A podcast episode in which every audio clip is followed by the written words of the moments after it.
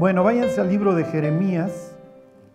Israel no, no guardó el día de reposo que había sido establecido. Váyanse al capítulo 28, que había sido establecido como una señal entre Dios y su pueblo. Y en general, pues no guardó la ley. El pacto salió volando por la ventana.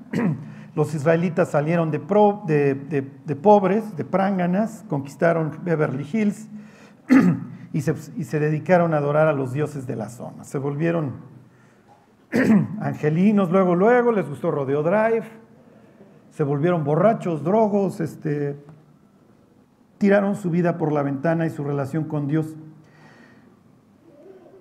Me voy a ir a estos temas por dos razones. Número uno, porque está fresco lo del día de reposo y están, bueno, pues tantas semanas viendo el día de reposo que, bueno, pues charle hay que guardarlo, ¿no? Además está de moda. Está de moda este ahora, como la gente ve muchas cosas en YouTube y de repente sale gente y dice, no, tienes que comer kosher y tienes que guardar el día de reposo y tienes que circuncidar y bla, bla, bla. la gente lo hace, ¿sí? Entonces, este, ahora porque comes una torta de jamón, pues ya eres un hereje. ¿Sí me explicó? Y Dios dice, ya dejen de chupar, mejor muchachos, ¿sí? Este, esto es ridículo, ¿sí? Este, y lo único que pone en evidencia cuando los cristianos se vuelven legalistas es que no tienen la más remota idea de qué está sucediendo en esta historia. Y no es la idea.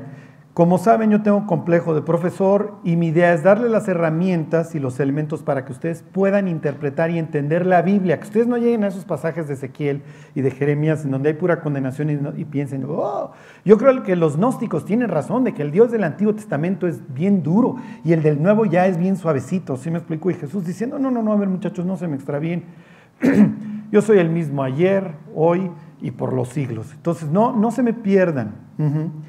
Entonces vamos a ver esto de dónde sale el nuevo pacto y a qué se refiere y cuál es el origen, ¿ok? Y todo esto tiene su fundamento en Jeremías. ¿Ok?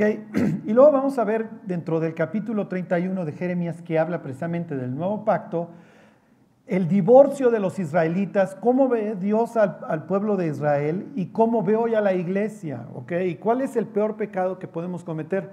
Y en general, pues piénsenlo, ¿cuál es el peor pecado que puede cometer un cónyuge contra su cónyuge? ¿sí? No es hacerle los frijoles refritos fríos o, quemaditos, ajá, no estén en las patas frías. ¿Ok? Digo, nos queda claro qué es lo peor que le podemos hacer a nuestro cónyuge. Bueno, entonces les, voy a dar todo el contexto de la historia. Este, hoy no, ay, no, no les traje este mapa que hubiera sido bastante útil, pero se los traigo la próxima semana. El ambiente de Jeremías es un ambiente de que ya nos pudrimos, ¿ok? Tan tan, caput, se acabó, ya, torció la puerca el rabo. Lo único que está esperando Israel es el juicio. Y algunos están convirtiéndose y algunos están librando el pellejo de una forma bastante extraña. No los quiero desalentar, pero el libro de Jeremías debe de ser así como el de cabecera para nosotros, porque es lo que estamos viviendo. El libro de Sofonías, ¿se acuerdan cuando lo vimos en su momento? El libro de Nahum, todos estos contemporáneos. ¿Por qué? Porque tienes un Israel que espiritualmente ya murió, ya no hay nada que hacer con él. En términos nuestros, estaríamos en época de la iglesia de la Odisea. ¿sí? El Apocalipsis tiene siete iglesias, estamos en la última. Una iglesia con lana, como las ves, las mega iglesias en el primer mundo, totalmente muerta. Cristo no está ahí, ¿ok? Puro mensaje este, de que Dios quiere que prosperes y Dios quiere que seas feliz. Y pues, ya está Job rascándose diciendo, qué bueno que hoy vine, ojalá me den las siete técnicas para ser feliz. ¿Sí me explicó? Y Jeremías chillando y diciendo, ay, aquí hoy me van a dar las tres técnicas para tener una vida abundante. ¿Sí me explicó? Y pues me los corren de esas iglesias, porque ay, tú eres bien negativo, Job, lárgate con tu sarna a otro lado, aparte estás bien prangana. ¿Sí me explicó? Y Jeremías deja de estar chillando, ¿cuál infierno? ¿Cuál juicio venidero? Ya ven cómo son legalistas y cómo hablan re feo. Por eso la gente que aquí viene a ser alentada, pues me la desalientan muchachos con sus mensajes tan...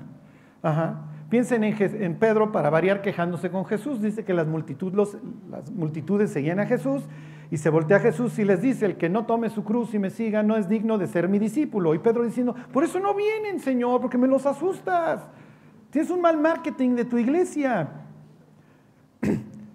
Hace unos años en Palo Alto, imagínense esto ahí en el Silicon Valley, en los lugares más popis del planeta, voy pasando por una iglesia, entre comillas, cristiana que se llamaba la Iglesia de Jesucristo de la autorrealización. Self-Realization Christian Church. La fundó Pedro. Ya ven que les dice Jesús a los discípulos, oigan, es necesario que el Hijo del Hombre sea desechado y luego matado. Y Pedro le dice, cálmate Señor, no te hagas esto a ti mismo. Mira, vamos a, fundar la iglesia de la autorrealización. Y Jesús diciéndole, Pedro, si me autorrealizo te pudres en el infierno porque no hay cruz y no hay perdón. Ah, bueno, entonces no te autorrealices, Señor. Pero el resto de nosotros sí, ¿cómo ves? ¿Ya se deprimieron o sí está bonito hoy el mensaje? Entonces, se los digo para que no vayan a, ser seducidos, ¿sí? Para que no vayan a caer en la seducción de que la vida es bien padre, de que la vida es bien bonita y de que el fin de la vida es ser feliz. Si alguien algún día te dijo que el fin de la vida es ser feliz, te traicionó, te engañó y te tiró a matar. Porque lo más probable es que hoy vivas frustrado. Y no le saques una sonrisa ni a una hiena. ¿sí? ¿Por qué? Porque pues, a mí me dijeron que el fin de la vida era ser feliz y no lo soy. Entonces yo creo que estoy mal. Y yo creo que entonces Carlos Slim o Brad Pitt y ¿cómo se llama la este, Angelina? Bueno, esos sí sufren, este, pero bueno, Tom Brady, ¿cómo se llama? Y Giselle, pues esos sí son felices, ellos sí la están haciendo en la vida. Y Dios diciendo, no es cierto. Pero si tú tomas como parámetro los parámetros del mundo, vas a vivir una vida de frustración.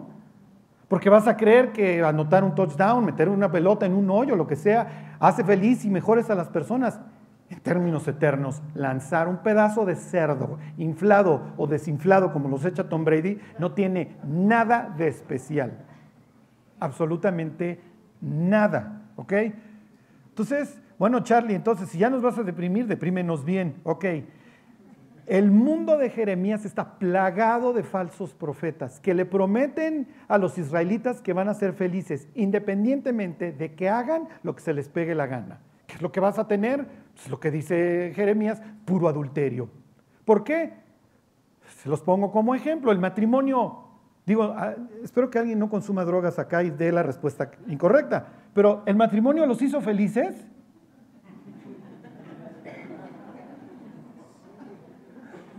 Rafa está consumiendo narcóticos, dice que sí.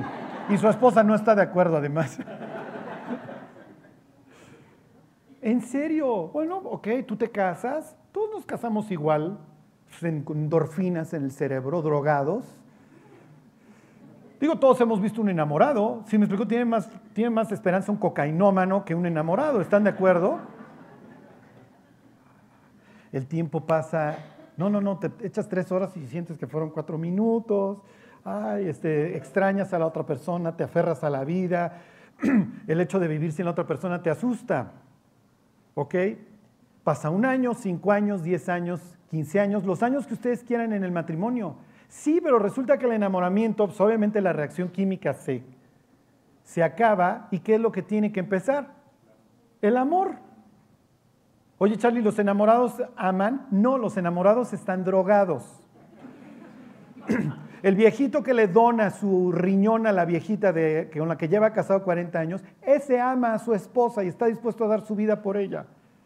No tiene ninguna emoción. La primera vez que yo le di la mano a mi mujer me temblaron hasta las amalgamas de las muelas. ¿Ustedes creen que hoy siento hormigueo cuando le doy la mano a mi esposa? Por favor, llevo 15 años de casado y eso no quiere decir que no se trate de, mantener el hogar cálido y eso. Pero si a mí todo el día me dicen, sé feliz, ¿qué voy a hacer? Al primer grito de mi mujer salgo corriendo, pues tengo que ser feliz, ¿no? Y abandono a mis hijos, pues que sean ellos felices, ahí están las drogas, muchachos. Ahí está el tachero afuera de la secundaria, échate unas y vas a ver cómo no eres feliz. ¿Sí se entiende? ¿Cómo no va a estar pudriéndose el mundo y pudriéndose la vida si tienes al falso profeta diciéndote que tú te caigas con una machaca, que seas feliz y que hagas lo que se te pega la gana? Al fin, no hay juicio, no hay infierno, esto es cruel, esto es el diablo. Estos son los falsos profetas. Y el falso profeta es exquisito, es fascinante, nos encanta, porque le dice a nuestra carne lo que nuestra carne quiere escuchar. Ya denme la suave, por favor. No quiero que Dios esté en primer lugar. Y entonces, ¿de qué hablan los falsos profetas? De prosperidad, de management, de técnicas de ventas, técnicas de persuasión, puras idioteces a la luz de la eternidad. ¿Y la gente está sufriendo? Sí, la gente está sufriendo. La gente no tiene la más remota idea acerca de qué espera Dios de ellos, cuál es el fin de su vida, por qué hay sufrimiento, si me explico, y se trata de escondernos del sufrimiento. Y sorry, es inevitable. Cuando le dijo Dios a Adán, la tierra te va a producir cardos y espinos, no es que las rosas ahora van a tener espinas, ¿eh? digo, se entiende, ¿no? O sea, si, si una persona te dice tiene que, tiene cáncer y su médico le dijo que se lo lleva el tren, no es que lo va a llevar el tren suburbano, ¿están de acuerdo? Que te está diciendo que se va a morir. Cuando la Biblia tiene estas expresiones, obviamente no se refiere solo a que los magueyes y los nopales, pues ya no te acerques a agarrar la tuna nomás así, vas a vivir en un sitio agreste, maestro. La gente se muere, le da cáncer, le da tuberculosis, hay guerras, hay masacres, este, te traicionan, tu mujer te pinta el cuerno, tu esposo te pinta el cuerno, la gente es egoísta, secuestran, te matan. Bienvenido al Distrito Federal. ¿Sí me explico? Pero prende uno la tele y ahí está el falso profeta. Ahí está, como lo vamos a ver, hagan lo que se les pegue la gana, muchachos, cáiganse con una machaca y vamos a orar por ti, porque Dios no quiere que estés en bancarrota y Dios no es de Dios de bancarrota y Dios es Dios de prosperidad. Y Dios diciendo, muchachos, mejor ya no le metan a la tarjeta de crédito y así, sí me explicó, ya no soy su Dios de bancarrota. Pero el mensaje es, gasta todo lo que quieras, dale una lana a este cuate, vive como quieras y pues, yo te voy a hacer, yo te ando tapando todas tus idioteces. No es cierto, que no les digan que no les cuenten. Dice la Biblia, pero nosotros no somos de los que retrocedemos, sino de los que tienen fe para preservación del alma. Entonces dices, a ver, ¿de qué me estás hablando? En el mismo contexto, dice el autor de la carta a los hebreos a una iglesia perseguida, dice, ustedes llegaron a ser compañeros de los que estaban en situación similar, porque de los presos os compadecisteis, la gente estaba perdiendo su libertad por su creencia. Y luego dice, y la privación de vuestros bienes sufristeis con gozo. Digo, a mí me roban el teléfono y me, deprimo 15 días. ¿eh? Esos cuatro están perdiendo la casa, la libertad. Y todavía el autor de, los, de, la carta a los hebreos les dice, y échenle ganitas muchachos, porque nosotros no somos de los que retrocedemos, porque aparte el que retroceda no agradará el alma de Dios. Y luego les empieza a hablar de todos los campeones de la fe. Por la fe Abraham cuando fue probado ofreció a Isaac. A ah, caray, a su hijo. Entonces, lean y relean el libro de Jeremías porque ese va a ser la tónica del partido hasta el regreso de Cristo. En donde la invitación por parte del propio cristianismo va a ser púdrete. Púdrete. Luego llegan los cristianos, oye Charlie, queremos que haya bailongo en mi boda. No te cases. No te cases, o sea, porque no vas a estar, si no te casas para vivir para Cristo, tu matrimonio va a reventar. Porque el bailongo lo va a querer seguir tu cónyuge después. ¿Sí se entiende? Estamos en una situación tan fea en donde es todo o nada. No podemos estar como perro en eje vial, ¿sí me explico? En donde voy Ajá. Si no te vas a aventar, mejor ni te avientes. Pero si ya te vas a echar a nadar, te tienes que echar a nadar con todo, porque a medias tintas el diablo en medio te atropella. Y es lo que le acabó pasando a los israelitas. La pagaron, la pagaron horrible, ya veremos, ya veremos el libro de lamentaciones. Y, y lo más increíble del libro de lamentaciones es que los israelitas dicen, jamás pensamos que esto iba a pasar. O sea, nunca lo creímos. Por más que ahí estaba el loco, por más que estuvo ahí, este, ¿cómo se llamaba? Este Micaías, el compañero de Jeremías, que lo mataron, por más que estuvo Jeremías, nunca les creímos. En serio, hoy vean al mundo, ¿qué le espera a la humanidad? Miren, cuando yo estaba chavo, pues al niño gordito en la escuela, pues sí le decías el torta, así me explico, pero, pero era de cariño, y el torta estaba invitado a la cascarita y y cuando ya lo veías como que ya le bajabas, decías, no, no puedo. Pues, entonces volvías al nombre, ¿sí me explicó? O sea, como que hoy el bullying que genera que las personas se suiciden a los 11, 12 años, el ser humano es brutal y se está deshumanizando, se está convirtiendo en un animal desde tan temprano. Hay jóvenes que van a llegar a su luna de miel a ahorcar a su mujer. Y cuando la otra esté azul y le pregunte, ¿qué estás haciendo? ¿Qué no es así? Pues es que así es, ¿no? No así. no me matas en el acto, ¿sí me explico? Ah, bueno, pues fíjate qué extraño. Entonces continúa esto. Sí, sí, terminamos la luna de miel y luego somos felices para siempre. Es una humanidad que está muerta en vida, ¿eh? Y peor. Pero aún en esta muerte, la gente está dispuesta a escuchar el Evangelio, porque es la única cura, ¿eh? Y el Evangelio es un mensaje tan agrio, tan agreste, tan horrible para el corazón humano, sabe tan feo que te digan que te vas a ir a pudrir al infierno, que no hay nada que tú hagas que pueda agradar a Dios, que salva a las personas. Porque cuando la persona tiene dos minutos de sensatez y dice, sí es cierto, he hecho cosas abominables, que si hay un juez justo allá afuera me va a condenar, eso es lo que salva a las personas. Pero un evangelio light, así de no, agárrense de las manos y la vida es bien linda y seamos todos amigos y forniquen y hagan lo que se les pegue la gana, al fin que Dios es bien lindo, no sirve y no tiene nada que ver con la escritura. Y es una crueldad, porque Dios no hizo al ser humano para que se comportara como un animal. El pecado no satisface al ser humano. El pecado lo deja cada vez más seco. Por eso es que le dice Salomón a su hijo, mira, gózate en tu creador en los días de tu juventud, porque van a venir los días en los que digas, no tengo en ellos contentamiento. Desperdicié mi vida, fui un fornicario, destruí mi familia y estoy a punto de morir. ¿Qué me queda? Una horrenda, diría la Biblia, una horrenda expectación de juicio y, de, hervor, ¿eh? es lo único que te queda. Cuando ya, cuando ya no eres nadie para el mundo, y el mundo te desecha, entonces, sí, viene a decir, desperdicié mi vida, la desperdicié. Que no les pase, no desperdicien su vida. Es mejor chillar con el pueblo de Dios que gozarla con el mundo. Si estuviera Moisés, es lo que diría. Moisés diría, yo, yo crecí en el palacio, yo crecí en el palacio, yo fui instruido en toda la sabiduría de los egipcios. Pues yo veía la gran arquitectura, era el imperio de la época. Y yo era, el, yo era el hijastro adoptivo de la hija de Faraón, yo era el nieto civil de Faraón.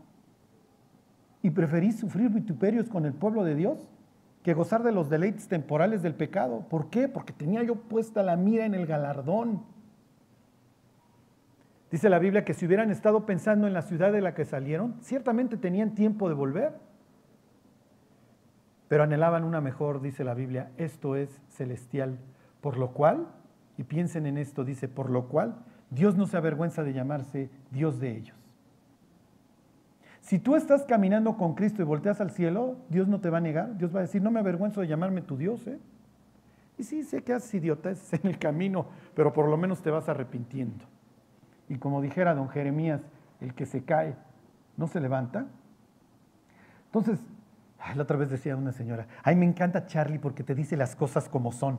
Y entonces yo me quedé pensando, no es lo que pretendo, pero cada vez que termino los estudios de la Biblia, le digo a mi mujer, creo que hoy me pasé.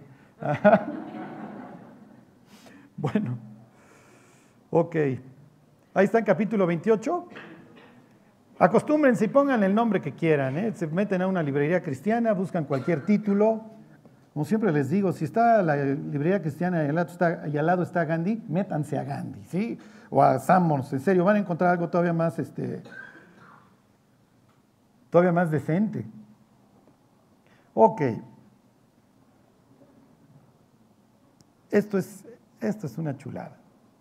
Aconteció en el mismo año, en el principio del reinado de Sedequías, rey de Judá en el año cuarto, en el quinto mes de Ananías, hijo de Azur, profeta que era de Gabaón, me habló en la casa de Jehová delante de los sacerdotes y de todo el pueblo diciendo, ok, aquí les pongo la casa de Dios para que se ubiquen en el contexto que va a tener lugar esto. les pido que se vayan tantito, nada más para que sepan qué está pasando al capítulo 24 de Segunda de Reyes, váyanse tantito a la izquierda. la nueva potencia que no tiene mucho de ser la gran potencia, sí lo era desde un punto de vista intelectual y religioso, no lo era desde un punto de vista militar, ya lo es. ya derrocó a los asirios, ya se volvió poderosísima. Pongan ahí el dedo en Jeremías y ahorita regresamos. La nueva potencia militar se llama Babilonia. ¿Ok? Para los israelitas, Babilonia implica caos, implica lo peor, implica confusión. ¿Ok? Babel, confusión, según el idioma, o puerta al cielo, según el idioma. Para el incrédulo esto es un portal, para el israelita, para el que cree en Dios, esto es un sitio de confusión, en donde Dios trajo un juicio ahí en Sinar contra un hombre que es tipo la bestia, que se llama Nimrod, y confundió las lenguas porque la humanidad estaba construyendo una torre cuya cúspide llegar al cielo para vengarse de Dios. Ok. Ahí está, Segunda de Reyes 24. Dice, de 18 años era Joaquín, ¿qué les dije? 24.8, ¿va? Ok. El rey que hemos visto hasta ahora se llama Joacim, el del mensaje del día de reposo y todo que vimos se llama Joacim. Joacim deja el trono, que lo largan los babilonios y en su lugar asciende al trono su hijo Joaquín. Joaquín quiere decir a quien el Señor establece, ¿ok? Entonces dice, de 18 años era Joaquín cuando comenzó a reinar y reinó en Jerusalén tres meses, porque este no es bruto. Ok, tienes tres potencias en la época que son los egipcios, en los que tienen confianza los israelitas, los asirios que están en franca decadencia y los babilonios que son la nueva potencia. ¿Ok? Para estos instantes, los babilonios y los egipcios ya se midieron y ya ganaron los babilonios. ¿Ok? Para esta época. Y entonces el que cuyos chicharrones truenan son los de Nabucodonosor. Muere este Joacim y viene Nabucodonosor a establecer al nuevo rey. Entonces viene a ver qué onda y a ver quién se va a quedar de la casa real. Entonces dice, de 18 años era Joaquín cuando comenzó a reinar y reinó en Jerusalén tres meses. El nombre de su madre fue Neusta, hija del Natán de Jerusalén. E hizo lo malo ante los ojos de Jehová, conforme a todas las cosas que había hecho su padre. En aquel tiempo subieron contra Jerusalén los siervos de Nabucodonosor, rey de Babilonia, y la ciudad fue sitiada. Vino también Nabucodonosor, rey de Babilonia, contra la ciudad, cuando sus siervos la tenían sitiada. Entonces, Joaquín no es nada bruto, ve que están poniendo los andamios y todo, las catapultas, y dice, no, no, yo con los babilonios no me voy a pelear. Ok, versículo 12. Entonces salió Joaquín, rey de Judá, al rey de Babilonia, él y su madre, sus siervos, sus príncipes y sus oficiales, y los prendió el rey de Babilonia en el octavo año de su reinado. Y sacó de ahí todos los tesoros de la casa de Jehová y los tesoros de la casa real, y rompió en pedazos todos los utensilios de oro que había hecho Salomón, rey de Israel, en la casa de Jehová, como Jehová había dicho. Y lo llevó en cautiverio a Jerusalén, a todos los príncipes, esto es muy importante, te llevabas a la nobleza para que el país no tuviera ya identidad, le, arrancaba las cabezas para que me entiendan. Se los vuelvo a leer. Y llevó en cautiverio a todo Jerusalén, a los príncipes y a todos los hombres valientes, hasta diez mil cautivos, y a todos los artesanos, no se refiere que hacen este, hamacas y bolsas, ¿ok? Estar llevándose a los constructores, al fabricante de la época, ¿ok? ¿Dónde me quedé? A los artesanos y herreros. ¿Para qué me llevo a los herreros? Para que no te armes, exactamente. ¿Ok? Te dejo totalmente inerme y me llevo a tu nobleza y a tus sabios y etcétera, etcétera. ¿Ok? No es la primera vez que se lleva gente. Hacía siete años se había llevado a agentes, entre ellas se lleva Daniel. El profeta Daniel, que ustedes leen, el de los leones y bla, bla, bla, se lo, lleva, se lo habían llevado siete años antes de esto. ¿Sí se entiende? Todavía bajo el reinado de Joacim. Ok, versículo 15. Asimismo llevó cautivos a Babilonia a Joaquín, ahí está el rey, a la madre del rey y a las mujeres del rey, a sus oficiales y a los poderosos de la tierra. Cautivos los llevó de Jerusalén a Babilonia. A todos los hombres de guerra, que fueron siete mil, y a los artesanos y herreros, que fueron mil, y todos los valientes para hacer la guerra, llevó cautivos el rey de Babilonia. Y el rey de Babilonia puso por rey en lugar de Joaquín a Matanías, su tío, ¿ok? Y le cambió el nombre por Sedequías. Acuérdense que el hecho de nombrar a alguien implica que tú tienes potestad, por eso nosotros le ponemos nombre a nuestros hijos. Por eso Jesús le cambia el nombre a algunos de sus discípulos, él tiene potestad sobre ellos. Lo que está haciendo Nabucodonosor es, mato al país prácticamente, le quito su fuerza, le quito a sus guerreros, le quito a sus nobles, a sus fabricantes, y quito a este, órale, vete, y pongo al que yo quiera y pone al tío. Entonces, hijos del rey Josías, que es el último rey piadoso, van a gobernar tres. Joacim, el anterior a Joacim se llamaba este, Eliakim, ya no me acuerdo, este, que también dura tres meses, Joacim, y luego este hermano Sedequías. Y se los lleva, ¿ok? Bueno, ahora sí regresense a Jeremías capítulo 28. Digo, al que no le quede claro que ya la guadaña se llevó a los israelitas, pero Nabucodonosor, aunque ustedes no lo crean, Nabucodonosor no es un tipo así de muchos amigos, pero tampoco es como Asirio que le guste andar arrasando, ¿eh?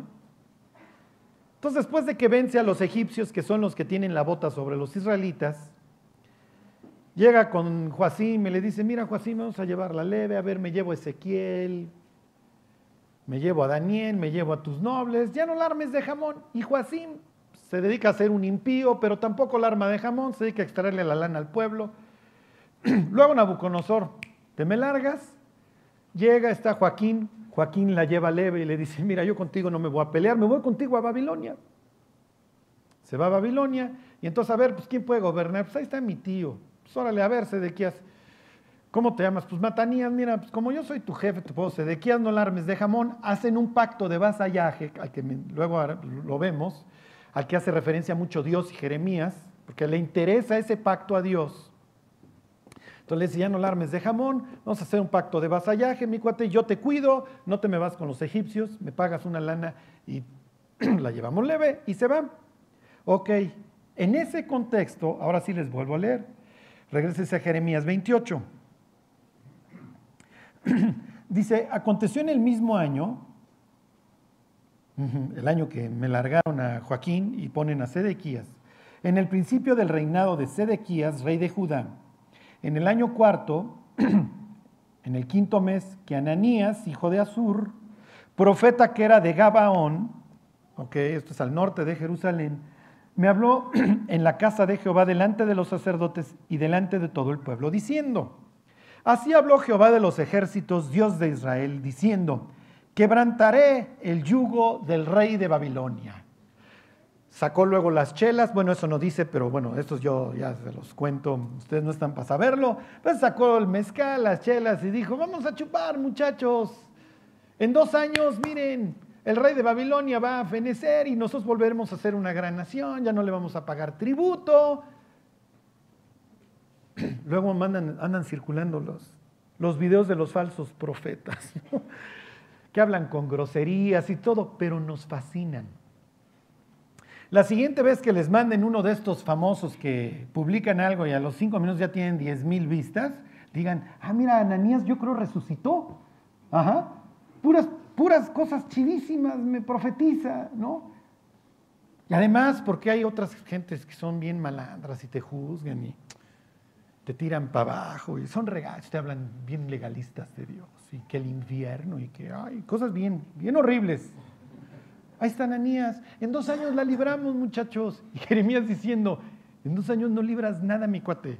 Mira, te la voy a poner de esta manera. Lo que va a suceder es que en siete años, más menos, ocho años, nueve años, vamos a estar viviendo lo peor. En el año noveno, de este tipo que acaban de nombrar, nos sitian. Por ahí del año 10 y 11 te vas a estar comiendo literalmente a tus hijos. Oh, sí, porque los andabas ofreciendo a Moloch, ¿te acuerdas? Luego les explico el racional cuando lo vemos, por qué mataban a sus hijos. Era obviamente por una cuestión, pues como hoy, porque se aborta, porque ay, este que me va a arruinar la vida. Este, era más o menos el racional. Pero Dios le dice, mira, te dedicaste a ofrecer tus hijos al fuego. ¿Te gusta andar horneando niños? Hornéalos. Pero ahora esta, vez te los vas a comer en el hambre y en el apuro del sitio. Y cada día que, del otro lado escuchas carcajeándose a los soldados babilonios, porque ¿saben qué hacen los soldados en un sitio? ¿Saben qué hacen? Nada, matarte de hambre. pitorrearse de la risa. Si alguna vez han visto Masada, esta fortaleza que tenían los israelitas en el sur, aguantaron años un sitio a los romanos, hasta que finalmente construyeron una rampa para llegar. ¿Y saben con quién la construyeron? Con puro esclavo judío, entonces no los quisieron matar. Imagínense durante meses estar dentro de la fortaleza viendo cómo las cisternas van bajando. Piensen en los desechos orgánicos, porque los tienes que arrojar a algún lado todos los días. El olor, las enfermedades, los niños llorando de hambre y lo único que escuchas del otro lado es a los soldados, abran el muro. Y son soldados que llevan meses y no son buenas gentes sin tener relaciones sexuales. Eso es el sitio. Eso es lo que hoy le espera a la humanidad, es lo que dice el Apocalipsis. Te espera lo peor, el gobierno del diablo y por el otro lado los falsos profetas endulzándote el oído. Te están viendo la cara, no es cierto. Lo único que nos espera es como en el libro de Sofonías en donde dice, quizás, quizás seréis salvados de lo que viene. La oración hoy debería de ser así como la que le hace Abraham a Dios, oye, ¿matarás juntamente al justo con el impío? Oye, Dios, viene lo peor, es lo que estoy leyendo, ¿no? Pues ayúdame a librarla. Y Ananías diciendo, muchachos, en dos años ya la libramos, ya la hicimos, no se preocupen. Ahí está el brutito de Jeremías profetizando puras cosas bien feas. Y el tontito de Sofonías, ya saben, Nahum, todos esos brutitos. el propio, este, ¿cómo se llama? Este, Habacuc, que diciendo que viene un pueblo del norte a arrasarnos. Cuando ustedes lean el pueblo del norte tiene un doble significado. En el norte tenía su concilio Baal, el enemigo de Dios, y los babilonios.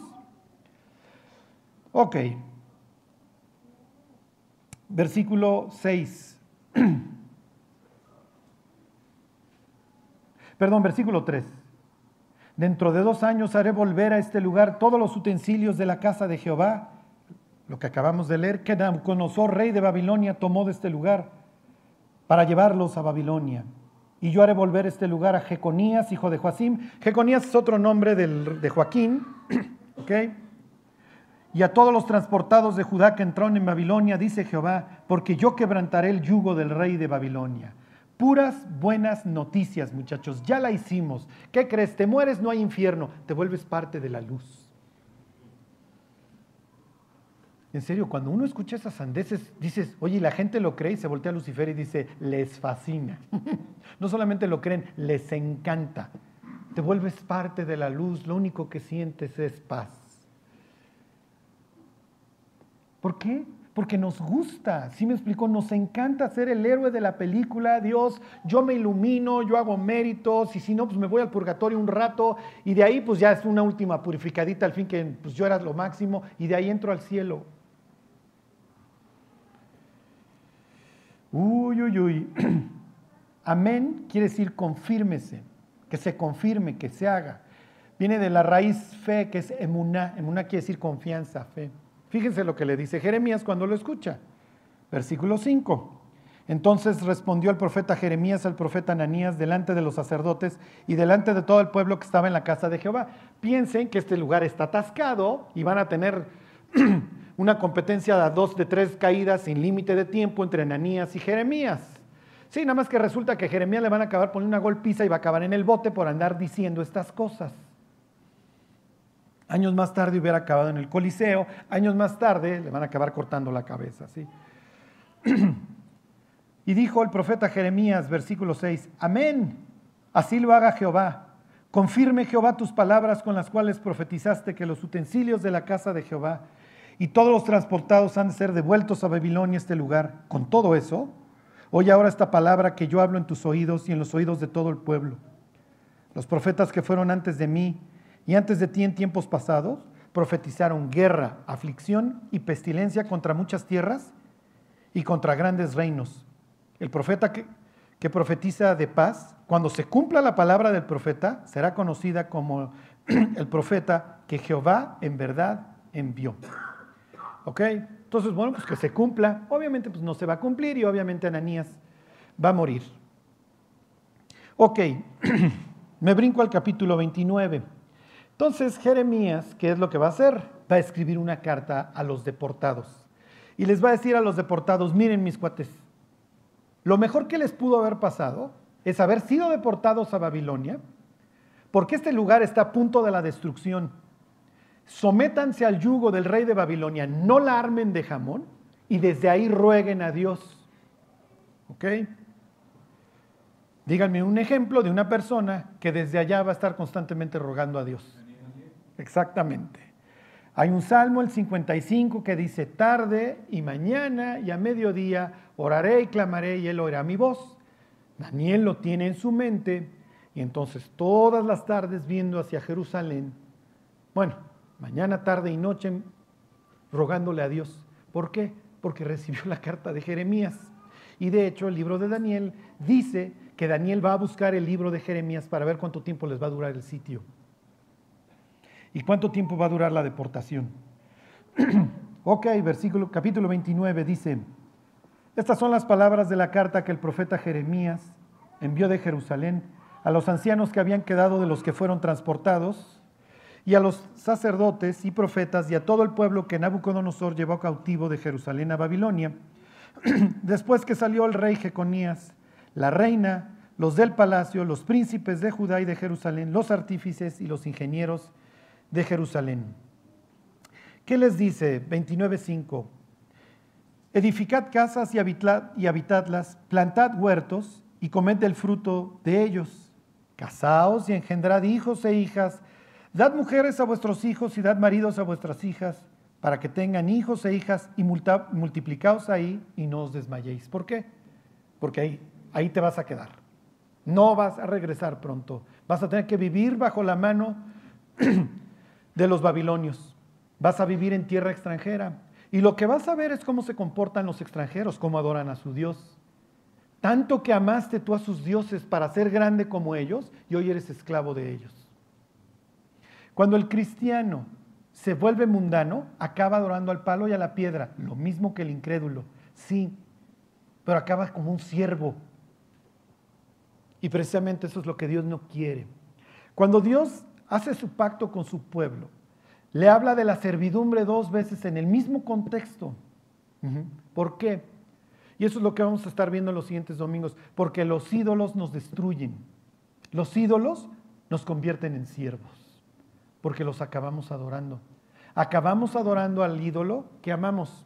Si amamos y adoramos al dinero, nos acabamos volviendo sus siervos. Si adoramos al sexo, nos acabamos volviendo sus esclavos. Si adoramos a las personas y las admiramos, nos acabamos volviendo sus esclavos. Y Dios dice, la única esclavitud que te sale es la mía porque soy un Dios bueno. Porté a la cruz. Estuve dispuesto a matar a mi propio hijo por ti. Dios, si eso no te satisface, ¿qué te va a satisfacer? Y digo, conocemos la respuesta. Los que vivimos en el mundo conocemos la respuesta. No sirve de nada. El mundo nunca ha satisfecho a nadie. Carlos, entonces, ¿por qué los cristianos viven en el mundo? Porque no están conociendo la plenitud de Dios porque no están habitando en su presencia. Váyanse al Salmo 16 y aquí terminamos hoy.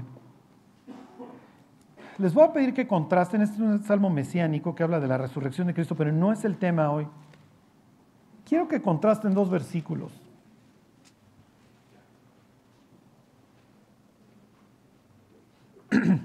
y ya la próxima semana vemos todo esto del, del nuevo pacto y etcétera. El mundanismo y el legalismo son dos caras exactamente de la misma moneda. Es lo mismo, ¿eh? Cuando el cristiano anda mal, se vuelve o mundano o legalista. Y es insoportable en sus dos versiones. Charlie, ¿cuál me aconsejas más? Pues mundano, por lo menos te echas tus quiebres y lo bailas, nadie te lo quita. El legalista es, insoportable, ¿no? Pero los dos implican una, un desperdicio de la vida. Los dos se dedican a tropezar. Ok, fíjense, dice 16.4. Se multiplicarán los dolores de aquellos que sirven diligentes a otro Dios. No ofreceré yo sus libaciones de sangre, ni, ni, en mis labios tomaré sus nombres. No piensen en muñeco, no piensen en muñeco, no piensen en la guadalupana. Digo, eso creo que ya lo superamos. Ahora piensen en, en ídolos de carne y sangre, en el novio diagonal novia incrédula, en el pomo, en la fiesta. Ay, Charlie, eso hay que dejar. Son los ídolos. Los likes en el, en el Instagram o donde sea. Y nos generan dolor, nos generan muchísimo dolor. Cuando Dios establece su pacto, vamos a llamarle como le llama en la Biblia, el antiguo pacto con los hebreos, les dice, yo soy el Señor tu Dios que te saqué de la tierra de Egipto, y aclara, no eras feliz allá, ¿eh? tierra de servidumbre. Y luego le dice, no te vas a hacer nada, Dios alguno, de lo que esté arriba en el cielo, ni abajo en la tierra, ni en las aguas debajo de la tierra. No las, ni te postrarás ante ellas. O sea, a ver, te libré de la esclavitud, pero tú a fuerza te quieres volver esclavo. ¿Sí se entiende? bueno, fíjense, versículo 11, ahí mismo me mostrarás la senda, el camino. Esto para nosotros sería, me vas a enseñar a vivir, ¿ok? Me mostrarás la senda de la vida, en tu presencia hay plenitud de gozo, delicias a tu diestra para siempre. La única forma de que los cristianos no seamos ni, legalistas ni mundanos y podamos vivir con un temor sano de Dios, es lo que dice el 11 Reconocer que en la presencia de Dios hay plenitud de gozo y que a su diestra hay delicias. Porque el cristiano que vive satisfecho en su relación con Dios, no quiere decir que el mundo no nos vaya a traer, porque obviamente el diablo lo hizo atractivo. Pero no nos vamos a ir en la finta, no vamos a vender nuestra alma tan barato. Hoy la invitación es púdrete con el mundo. Hoy es Ananías diciendo, no hay bronca muchachos. Pues sí salió Jeconías y pues todos los los valientes y los artífices y los príncipes y los artesanos. Y dices, oye, Ananías, ¿no estás viendo la tormenta, mi cuate? Se acaban de llevar todo el potencial del, país, no quedó nada. Pero en, en, dos años ya dice Dios que sigamos chupando, que en dos años regresan. ¿De dónde sacas? ¿Quién te dijo? ¿No estás viendo el mundo? ¿No estás viendo a los jóvenes suicidarse como moscas? Fornicando como si fueran animales para llegar a los 30 años podridos. ¿No lo estás viendo? Y Ananías diciendo, aguas con Charlie, ¿eh? es un legalista.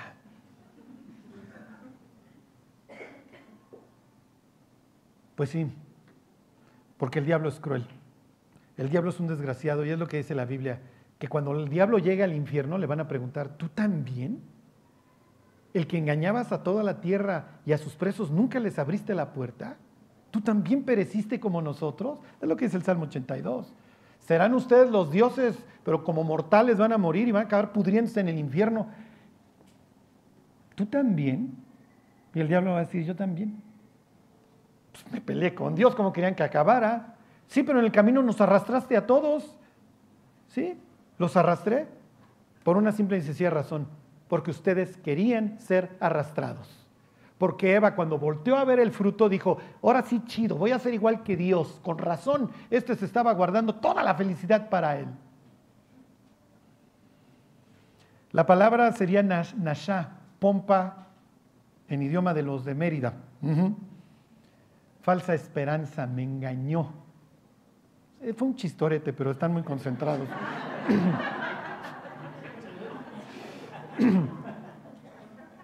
me engañó. Piensen en el diablo y Dios hablando. Y Eva se conocía más y no obstante, pleito de antaño. Y Eva diciendo, me usaste, ¿va? Sí, te usé. Te usé. Te usé para llegarle a él. Y gané. ¿eh? Y espérate lo que te viene a tu vida. Olvídate el sitio en el, donde vas a vivir. O sea, tú no sabes cómo salir del paraíso, lo que te va a implicar. Pero en unos años, uno de tus hijos va a estar matando a otro de tus hijos. ¿eh? Y vas a saber lo que es enterrar a un hijo. por homicidio, por su propio hermano. Entonces, miren, yo sé que ahora sí que la palabra es dura, pero vivir a medias tintas no nos sale, no sirve, no sirve. No vivir, si ya conoces a Dios y no vivir en su presencia y conocer lo que es este gozo que hay en su presencia y las delicias que están a su diestra, no sirve, no sirve. Lo que sigue en la agenda de Dios se los digo, como si fuera yo y Jeremías, lo peor, Digo, no, no, no pinta para mejor, ¿están de acuerdo? Digo, basta ver los noticieros, todos filtrados y modificados. ¿eh? Es lo peor. Pero eso no quiere decir que en la época de Jeremías no hubiera los creyentes que amaban a Dios. Y que recibieron la carta y dijeron, miren muchachos, pues que la dejemos de armar de jamón, que busquemos a Dios aquí en Babilonia. Y ahí va a surgir muchísimos escribas. Toda la literatura del segundo templo surge en aquella época en, donde los judíos ya en Israel, digo, perdón, en Babilonia, en el cautiverio, buscaron a Dios con todo su corazón.